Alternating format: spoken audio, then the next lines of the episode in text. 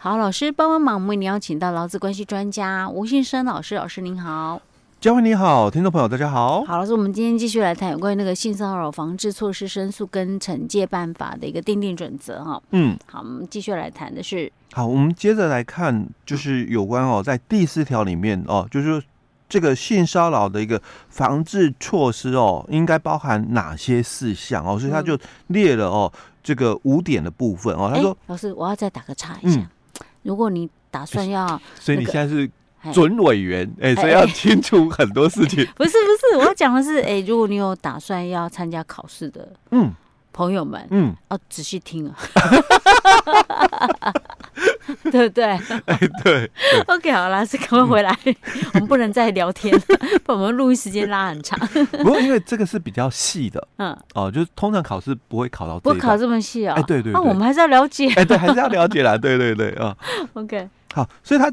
就有列出了哦，嗯、就是措施的部分有五点哦。都第一个哦，就是说要实施哦，防治这个性骚扰的一个教育训练哦。所以你有没有就是安排这样的一个教育训练课程哦？嗯、哦，你公司哦一定要去做哦，这个性骚扰的一个预防的一个教育训练哦。那第二个。你要去颁布哦，禁止工作场所哦性骚扰的一个书面声明啊。当然，很多公司听到可能头很痛。哇，这要声明书我怎么写啊？因为要要写拿笔写就觉得很头很痛嘛哦。其实有范本哦，有范本。哎，主管就在那边有范本哦，你只要把名字改过来就好哦。那第三个哦就。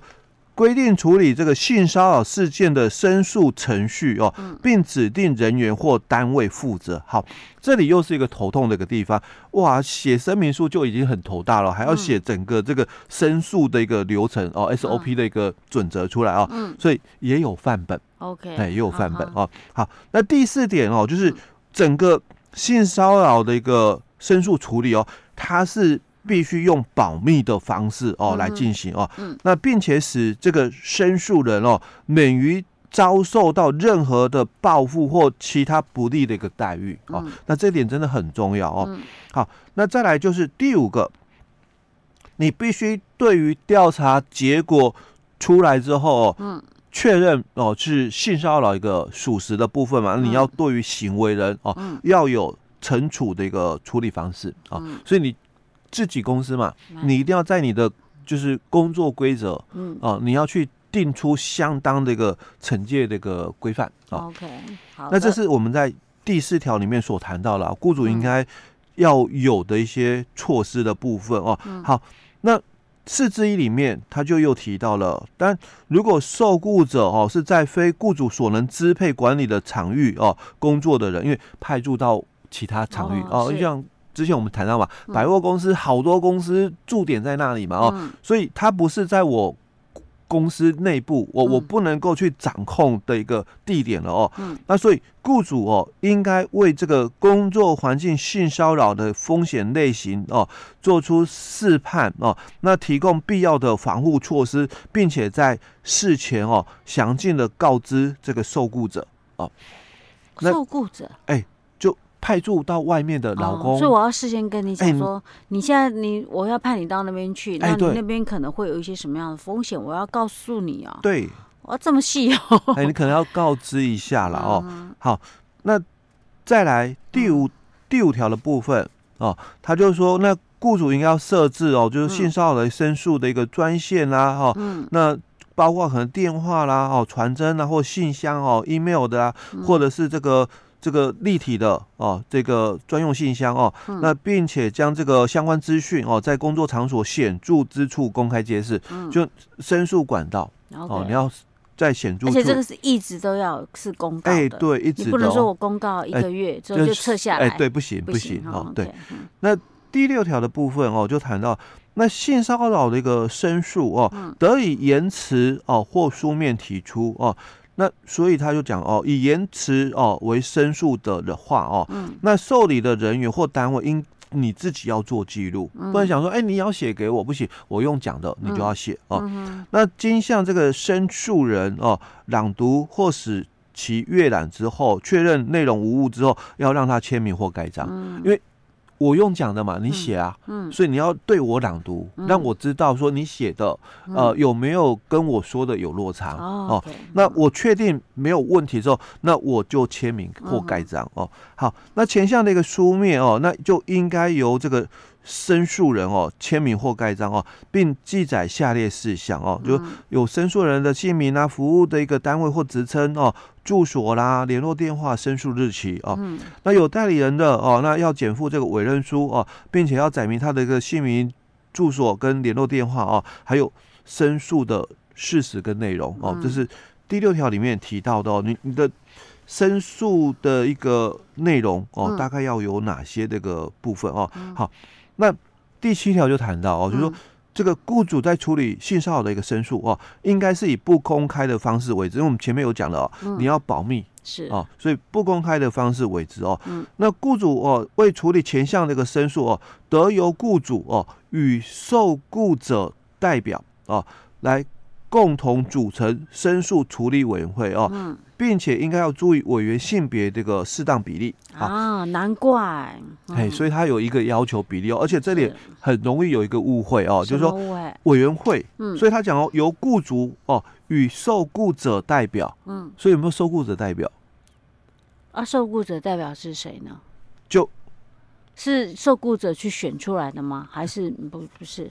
还是雇主去指定？所以通常我们会很习惯，哎，受雇者代表是劳工代表。哦，劳资会的劳方代表。啊哦。啊，不是吗？哎、欸，通常也可以这样做啦哦，就劳资会的劳方代表，但我比较倾向于另外一种解释上哦，说这个受雇者当然被骚扰者，嗯，他也是受雇者，嗯哦，当然这一部分最好是有他认同的委员在里面会更好。如果我们只是劳资会的劳方代表，当然也符合法律上的这句话哦，因为他自己只有讲说受雇者代表。哦，那通常我们就讲劳资会的劳方代表了啦哦。那如果有企业工会存在，当然由工会哦去推选，或者是由劳资会的这个代表去推选哦，会比较更适当一点哦。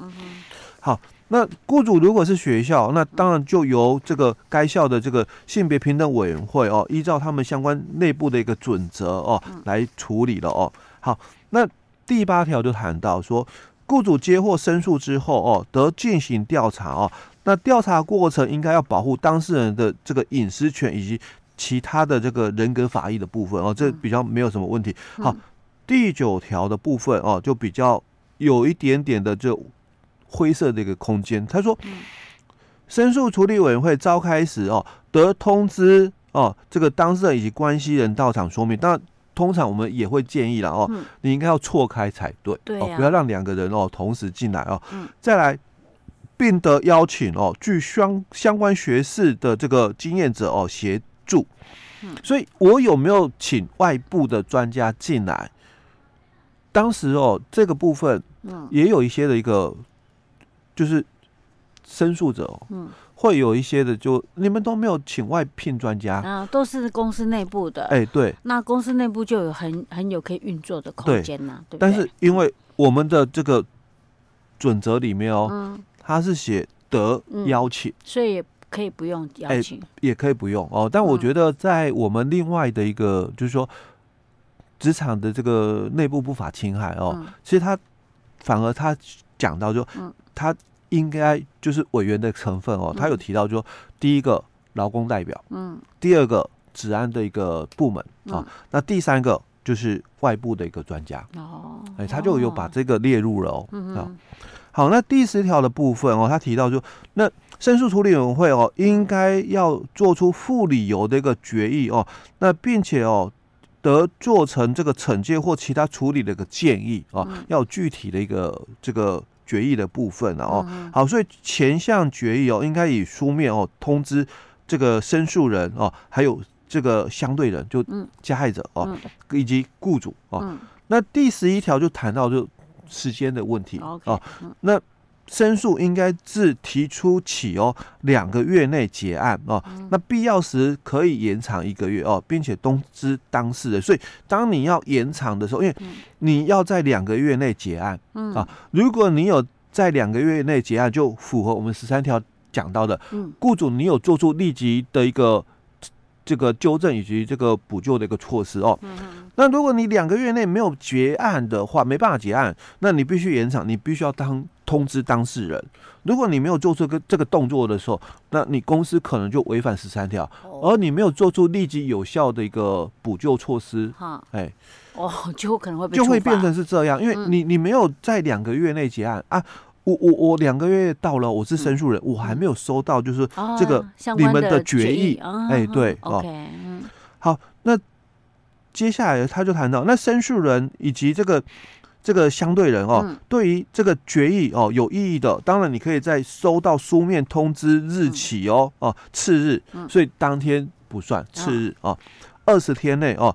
那以书面提出申复哦，嗯、那如果经过结案之后哦，嗯、不可以再就同一个事情哦再提出哦。好，那十二条是提到哦，就是说性骚扰行为经调查属实哦，那雇主因事情节的一个轻重哦，那对于相对人哦做出适当的一个惩戒或处理哦，那如今证实有。诬告的一个事实，当然也可以对申诉人哦做出适当的一个惩戒或处理。好，那这里都没有讲到什么叫做适当哦，嗯、所以我说在因为这个是一百零九年嗯哦的一个这个准则嘛，嗯那在今年的八月嘛，我们性工法十三条它是有讲到了哦，嗯、你可以开除哦，严重啊，哎对，可以开除哦。嗯、那十三条就谈到哦说。这个雇主哦，应该要采取追踪考核以及这个监督哦，来来确保这个惩戒或者是处理措施有效执行哦，那避免哦相同的一个事件哦，或者是报复情形再发生哦。那当然十四条就提到说。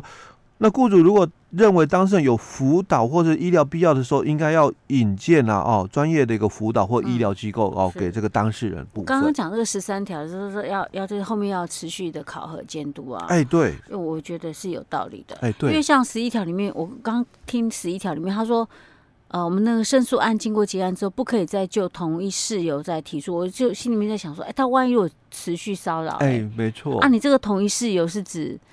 他对他性骚扰嘛？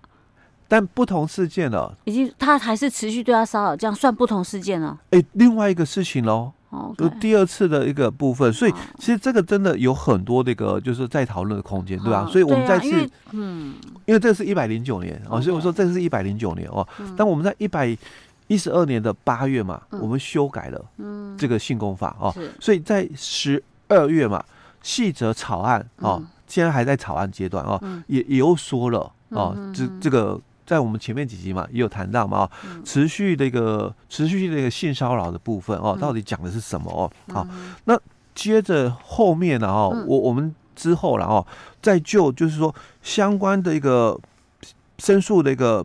办法哦，因为这是准则，你公司要有一个办法啊哦。嗯、那所以我们再把就是范本的办法里面哦，哦再跟我们的听众朋友哦做一些详细的一个说明。OK，好，老师，那我们今天先讲到这儿喽。好。